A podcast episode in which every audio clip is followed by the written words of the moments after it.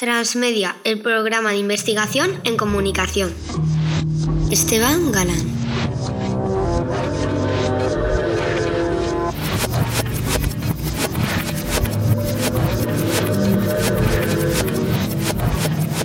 Decía aquel dramaturgo y novelista irlandés que la diferencia entre literatura y periodismo es que el periodismo es ilegible y la literatura no es leída. Nuestro conmicro de hoy es José María Ranz, que es doctor en periodismo por la Universidad Complutense de Madrid y profesor de la Universidad de Castilla-La Mancha en la Facultad de Periodismo de Cuenca, donde investiga ahora sobre la comunicación y específicamente está trabajando en proyectos vinculados con la realidad virtual. Tal vez lo que aquel dramaturgo y novelista irlandés, conocido como Oscar Wilde, tenga en común con el profesor José María Ranz sea esa búsqueda por dignificar la profesión de periodista a través de los viejos y los nuevos lenguajes. Profesor José María Ranz, muchas gracias por acompañarnos. Gracias a vosotros por invitarnos. Dígame, ¿qué es la realidad virtual? ¿Por qué le interesa a usted la realidad virtual? Bueno, pues hace poco tiempo ¿no? que tengo este interés por la realidad virtual. Surge como un proyecto con un compañero, un doctorando de la Facultad de Periodismo, y llevamos seis meses más o menos intentando ver ¿no? cuáles son los caminos que ofrece la realidad virtual específicamente para, el periodista y para la comunicación. ¿no? Es decir, en, el ámbito que nos movemos de la realidad virtual que nosotros tocamos es lo que nosotros llamamos la realidad virtual real, ¿no? en la que trabajamos con entornos reales, no con entornos generados a través de ordenador, ¿no? como puede ser un, un juego o un videojuego. Entonces nosotros intentamos trabajar un poco el tema de la realidad virtual real con, desde el punto de vista más periodístico. Realidad virtual real. Lo que pasa que lo virtual por definición es lo, no real. Entonces, ¿cómo, ¿cómo funciona eso? Funciona con que tú te pones unas gafas o normalmente te pones unas gafas o puedes visualizarlo a través de un ordenador o a través de una tablet y hace que puedas ubicarte en un espacio, tengas una experiencia inmersiva, pero que, aunque está generada virtualmente, es real, ¿no? Estás en un campo de fútbol real. Estás en un. en un. en París, pero estás realmente, ¿no? Nosotros. Eh, es decir, esa imagen no, es, no ha sido generada informáticamente, sino que ha sido captada en el propio escenario, Efectivamente. incluso el sonido. Efectivamente, yo creo que, que, hay que diferenciar, cuando se habla muchas veces de realidad virtual, y nosotros en los, los, cursos que hemos estado dando hasta ahora lo hemos notado con nuestros alumnos, ¿no? Les hablas de realidad virtual y siempre van a los videojuegos, ¿no? Y claro, hay una realidad que tiene que ver con eso, con lo que generas a través de un ordenador y y otra realidad que tiene que ver con lo que ahora más se está desarrollando, los proyectos que más se están desarrollando y que tienen que ver más con lo que te digo de la comunicación y con el periodismo, que es la realidad virtual en, la cual estás en un espacio físico real, aunque sea a través del el visionado con unas gafas. Le voy a ceder un momento a mi ordenador portátil, ahí aparece una imagen, se le puede describir a los selectos pabellones auditivos que nos escuchan, que, que ve ahora mismo en la pantalla pues esto es un partido de, fútbol, ¿no? Parece, en el cual hay una persona que tiene unas gafas y que se supone que está visionando el partido en, realidad virtual, ¿no? Es decir, la posibilidad que ya es, real, ¿no? La NBA, la NFL te da la oportunidad de poder ver un partido, por ejemplo, desde España, por, por 5 dólares y situarte en el asiento donde se sentaría, por ejemplo, Brad Pitt, ¿no? Y poder estar viendo el partido en ese asiento con esas gafas. Pero usted es periodista, ¿qué tiene esto que ver con el periodismo? ¿Qué, qué tiene que ver con el periodismo? Es decir, los periodistas al final lo que estamos, de alguna manera, es eh, narrando ¿no? lo que es la, realidad. Esto sería el caso específico del partido de, fútbol tendría que ver más con comunicación que con periodismo.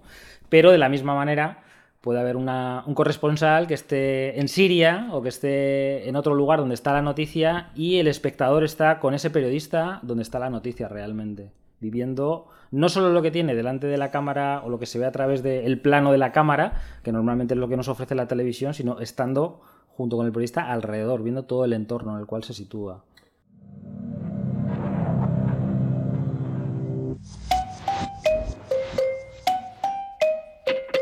Estamos en Twitter, Facebook e Instagram. Puedes encontrarnos en arroba com transmedia.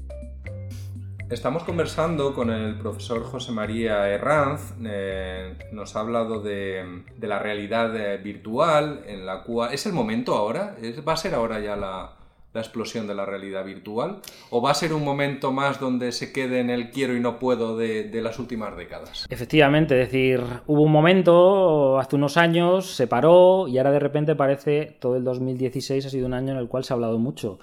Yo la única evidencia que puedo tener y que puedo ofrecer a la gente es que dos grandes empresas, como son Facebook y Google, están invirtiendo mucho dinero en este tema. Entonces, cuando dos grandes empresas como son estas dos, de las que estamos hablando, que mueven millones de usuarios, están empeñadas en que se desarrollen proyectos en este ámbito, pues algo de, de tendencia marcan siempre, ¿no? Facebook y Google.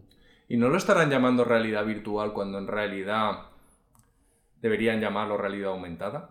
Es decir, ¿no sería la realidad aumentada la apuesta y no tanto la realidad virtual? ¿O qué diferencia? Empecemos, vayamos por partes. ¿Qué diferencia hay entre realidad virtual y realidad aumentada? Bueno, cuando hablamos de realidad aumentada, estamos hablando que con el uso de un móvil, por ejemplo, en, un, en una habitación o en, en la calle, enfrente de una catedral, enfrente de un monumento, con nuestro móvil podemos eh, generar o se pueden generar ciertos contenidos que, que, aumentan la realidad, ¿no? De ahí viene el nombre, ¿no? Aumenta la realidad porque nos ofrece una serie de datos que podemos, podemos completar con lo que realmente estamos viendo. Cuando hablamos de realidad virtual, lo que estamos haciendo es sumergiéndonos sin estar ahí físicamente en ese espacio, en un espacio que existe realmente. Se habla también del concepto ¿no? de realidad mixta. ¿No? Y de hecho Microsoft está apostando por esa realidad mixta, ¿no? realidad aumentada con realidad virtual. Se habla más ahora de realidad. Hubo un momento, ¿no? hace unos meses además, con todos los Pokémon Go, que se volvió a poner sobre la mesa la realidad aumentada y parece que ha pasado, ¿no? Y ahora se vuelve a hablar bastante más de la realidad virtual, pero siempre han estado ahí hace tiempo, es decir, no es una cosa tan nueva. Cuénteme, ¿qué pasó con el fenómeno Pokémon Go? ¿Por qué dio tan fuerte? Hombre, yo creo que ahí lo hicieron muy bien, ¿no? La comunicación que hizo en su momento Pokémon para, para estar en todos los informativos, para lanzar a nivel mundial este, este juego fue muy importante y veías a todo el mundo con el móvil y, rastreando ¿no? eh, y buscando, buscando Pokémon. Eh, yo creo que fue una, un gran acierto desde el punto de vista de la, de la comunicación para la empresa. Porque, como digo, es decir, hay, hay empresas que están desarrollando también este tipo de, de, de contenidos, pero tampoco son tan, tan conocidas, ¿no? Y en la realidad virtual, digamos, al final hemos estado buscando muchos dispositivos y tal vez finalmente termine siendo el teléfono móvil también la, la herramienta que se integre. Parece que va a ser el... ¿Cómo lo ve usted? Sí, lo más inmersivo eh, es utilizar el teléfono móvil y unas, y unas gafas. Estamos en un momento en el cual no hay un estándar, que esto ya ha pasado en otras ocasiones, ¿no? Es decir, cuando surgieron los vídeos, pues teníamos el VHS, el 2000 y el beta, ¿no? Y al final hubo un estándar que fue el VHS que, que hizo generalizarse. Ahora mismo tenemos el mismo problema con el tema de las gafas, ¿no? De realidad virtual. Hay muchas empresas que están apostando y cada una con una diferenciación, pero por ejemplo Google es la empresa que eh, de alguna manera ha popularizado ¿no? con sus Google Cardboard, que puedes encontrar eh, en internet desde 2 a 5 euros de cartón, para poder visualizar la realidad eh, virtual. Mm, aún así, la realidad virtual con gafas es la más inmersiva que podemos tener. Pero se pueden consumir contenidos también a través del ordenador o a través de una, de una tablet. ¿Y se han arreglado los tiempos, el cansancio que producía, mareos, Um, sabe usted que históricamente eso ha frenado la, la, expansión de la realidad virtual. ¿Cómo se encuentra ahora esa? Es una de las dificultades y uno de los problemas todavía. El tiempo que puede estar una persona visualizando los vídeos no está muy recomendado para, para los niños.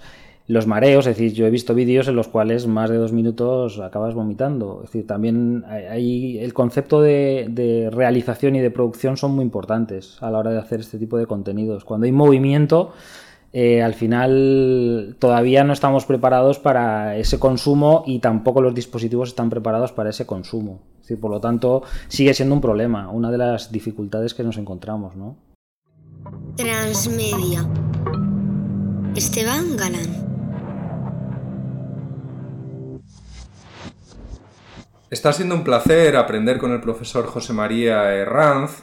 Usted ha trabajado como periodista profesional. Uh -huh. Sí. Y sigo haciéndolo también en la facultad. Pero a usted le ha leído seguramente el actual presidente del gobierno español. No lo sé. De, todos es sabido que el presidente Rajoy afirma que su diario de cabecera es en el, Marca. ¿Tiene usted algo que ver con, ese, con esa cabecera? ¿O ha tenido que ver? Sí, hace, hace un tiempo que trabajé durante tres años en, Marca, en finales de los, de los 90.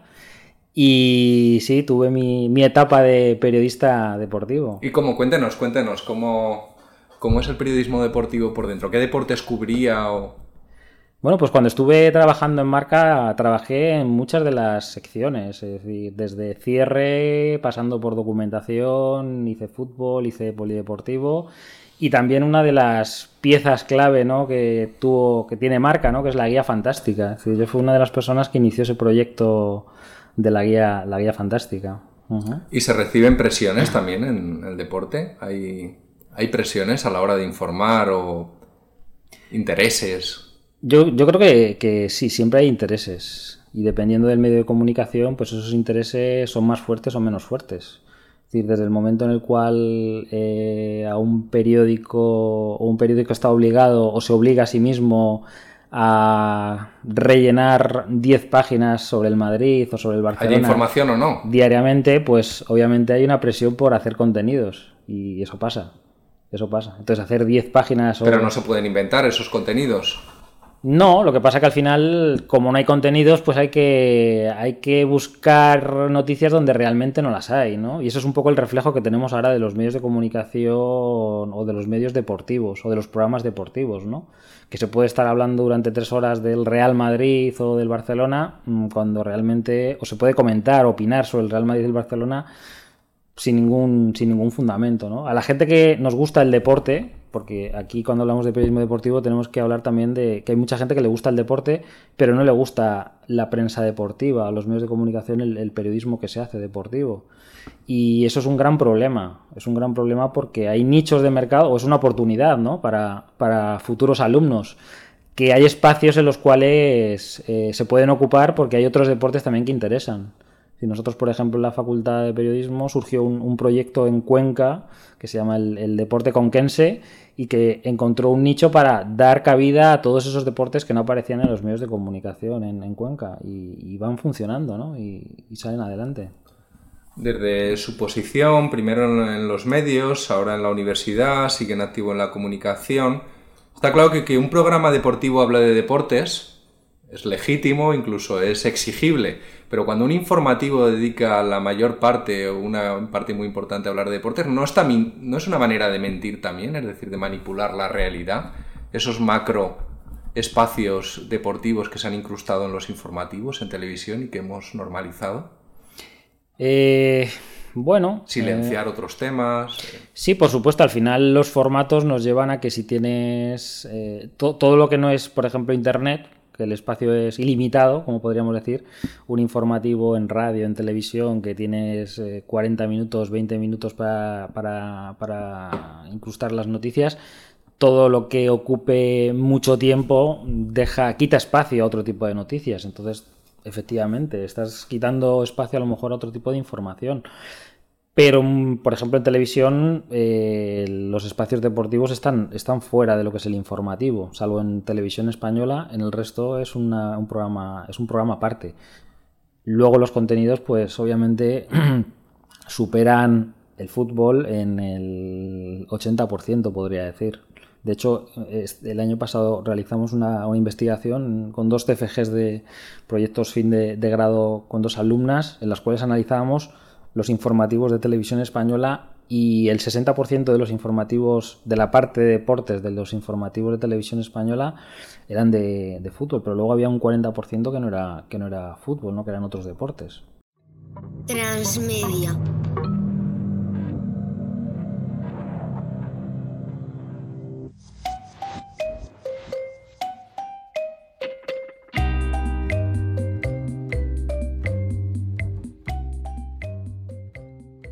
Estamos conversando con el profesor José María Herranz. El profesor José María Herranz ha tenido experiencia en, medios deportivos, pero, pero, también ha aplicado, digamos, sus habilidades eh, en la comunicación a los gabinetes eh, de universidades. Tomamos café con micro con el catedrático Juan Benavides y nos hablaba de la responsabilidad social corporativa en las universidades y de la importancia que tiene. ¿Cómo, qué, ¿Cuál es su experiencia en este sentido? Cuando hablamos de responsabilidad social, de responsabilidad social universitaria, ¿no? que en algunos momentos se ha, utilizado también este término dentro de las universidades. Es, tan importante la responsabilidad social en una empresa como en una institución como puede ser la universidad. la universidad no está exenta de esa responsabilidad.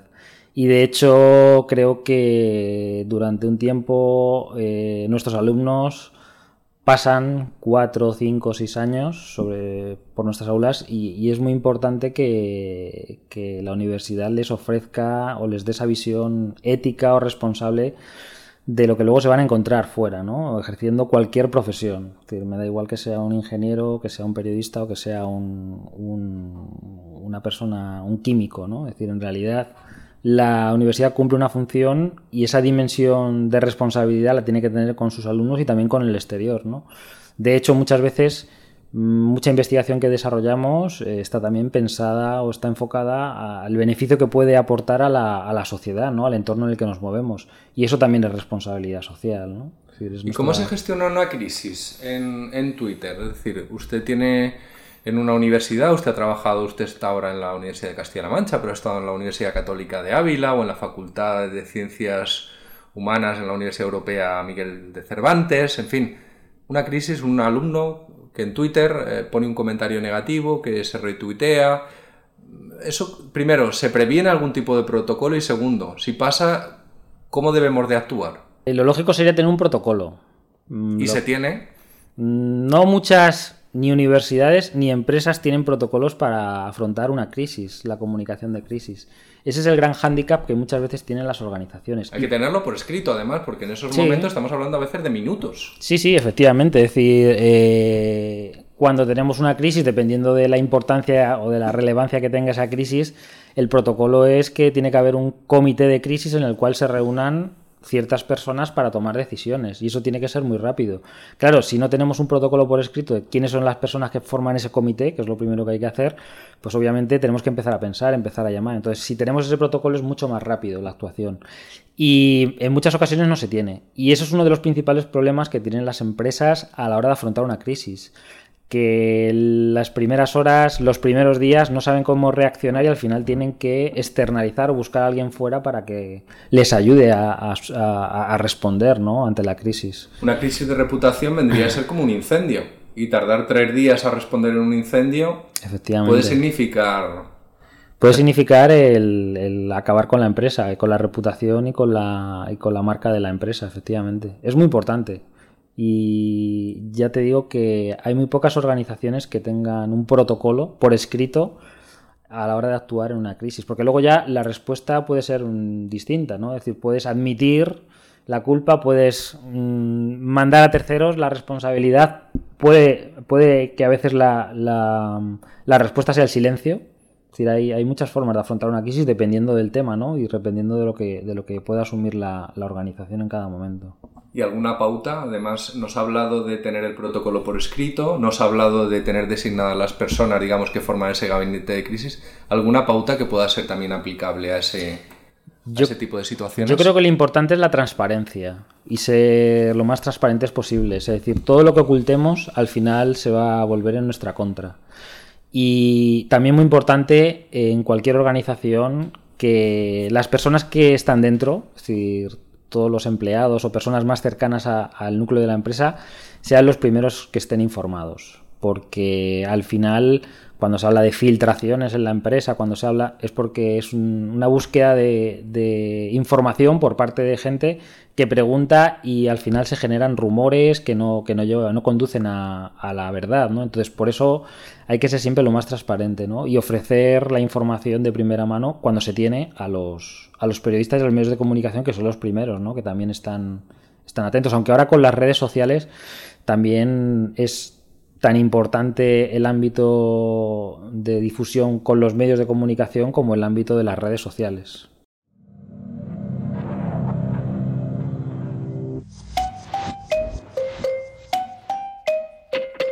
Estamos en Twitter, Facebook e Instagram. Puedes encontrarnos en arroba transmedia.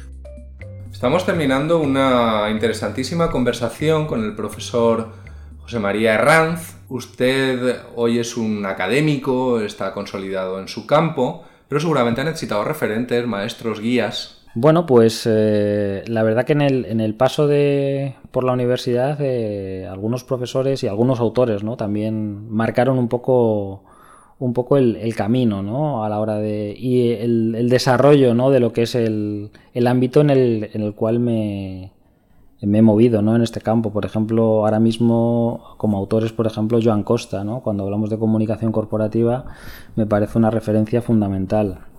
Además, es una persona española ¿no? que, que, ha desarrollado muchos conceptos y muchas ideas en, en este ámbito. Y también podría hablar, por ejemplo, de, mi director de tesis, ¿no? Felicismo Balbuena, que fue un poco también el que impulsó que yo pudiera trabajar en este, en estos, o desarrollar y conocer de primera mano todo lo que es el ámbito de la comunicación corporativa, ¿no? En un momento en el cual tampoco había asignaturas, eh, tampoco había grandes referentes a la hora de, de investigar en estos, en estos ámbitos. ¿Algún libro? ¿Algún libro? Pues, por ejemplo, cualquier libro de Joan Costa, para cualquier persona que se dedique al ámbito de la comunicación corporativa, yo creo que es, fundamental. ¿Ha tenido oportunidad de escucharle a Joan Costa, de conocerle? Sí, sí, le he conocido personalmente. Contaba el profesor muchas veces, le preguntaban, dice, ¿cómo actuar en, un, en una situación de crisis? ¿Cómo comunicar? Dice, dice, a veces no hay que comunicar, a veces hay que mm. solucionar el problema sencillamente y desaparece la, la, la causa. Efectivamente, es decir, cuando haces el análisis de lo que ha pasado, a lo mejor hay veces que el silencio es la mejor respuesta para poder para poder eh, pasar la crisis o una conversación ¿no? con una persona o con las personas que dentro de la organización eh, son las que mueven la información. Sí, es muy importante la sociología de, dentro de la sociología dentro de la propia organización también es muy importante cuando trabajamos con, con organizaciones sobre todo grandes. Lo he nombrado ya varias veces Tal vez la clave de la comunicación externa esté cada vez más en la comunicación interna. El enemigo lo tenemos en casa, aunque muchas veces bien intencionado. Podemos tener problemas saliendo de, la propia institución. Sí, yo soy un firme defensor de la comunicación interna, que es un tema que no se, no se trabaja mucho. No, se, no se investiga mucho, efectivamente. También es un campo que la gente de comunicación tampoco ha tratado mucho. Es más un campo que a lo mejor han desarrollado más la gente de recursos humanos. Pero yo creo que es fundamental. Es decir, cuando una persona que está dentro o cuando una persona que se está relacionando directamente con nuestro cliente, que son nuestros empleados, eh, no pensamos en él, no vemos lo que está haciendo, no conocemos, no nos da feedback o respuesta para saber qué está pasando en nuestra organización, pues obviamente estamos perdiendo un elemento fundamental hay un programa en, una televisión, El Jefe Infiltrado, que de alguna manera muestra esto. Es decir, cuando la gente que está en una organización baja al terreno y conoce la realidad de su empresa, de su propia empresa, se da cuenta de que hay muchas cosas que, que son muy complejas y que es fácil conocerlas cuando estás en relación. ¿Y, quiénes son los que pueden aportar esa información y ese conocimiento? Pues el trabajador y el, trabajador que está en, directa, en directo contacto con nuestro, con nuestro, con nuestro cliente. ¿no? Entonces es muy importante y se investiga muy poquito. Tal vez la mejor manera de comunicar fuera utilizando los oídos dentro de una empresa. Es decir, escuchar al... Sí, sí, efectivamente. Es decir, Escuchar y también relacionarte con ellos. Es cuando hablamos de comunicación, estamos hablando de, poner en común, ¿no? Y muchas veces no se pone en común. O se pone en común las directrices que vienen desde la parte más alta de la organización. Al final es compartir, sentarse en una mesa y, y ver cuáles son las necesidades y cuáles son las visiones que tienen esas personas, porque no es la misma la visión que pueda tener una persona que está en un puesto determinado o una persona que es un mando intermedio, que está entre la alta dirección y, los empleados, o la visión que tiene un trabajador cuando sale de su trabajo y se relaciona con el mundo. Es decir, que en realidad al final nuestros empleados están una parte de su tiempo en una empresa o en su puesto de trabajo, pero luego están en, el mundo real y se relacionan con mucha gente y, y, eso al final la información fluye por ahí también. Regálenos una película. Un clásico.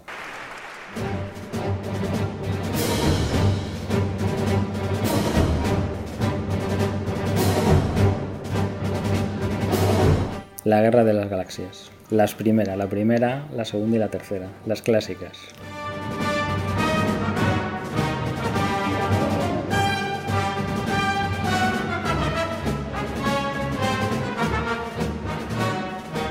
¿Te hicieron soñar en su momento? Sí, la verdad es que sí. Que llegan en un momento en el cual eres pequeño todavía y, y- y te hacen soñar. Y ahora estoy reviviéndolo un poco con mi, con mi hijo pequeño, ¿no? que de alguna manera también, no sé por qué extraña razón, le gusta la guerra de las iglesias cuando no ha visto ninguna de las películas. Profesor José María Herranz, ha sido un placer. Igualmente, muchas gracias.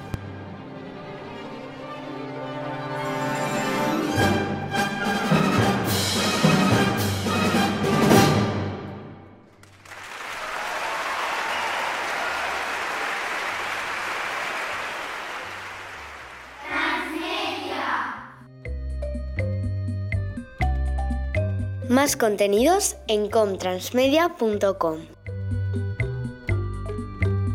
Transmedia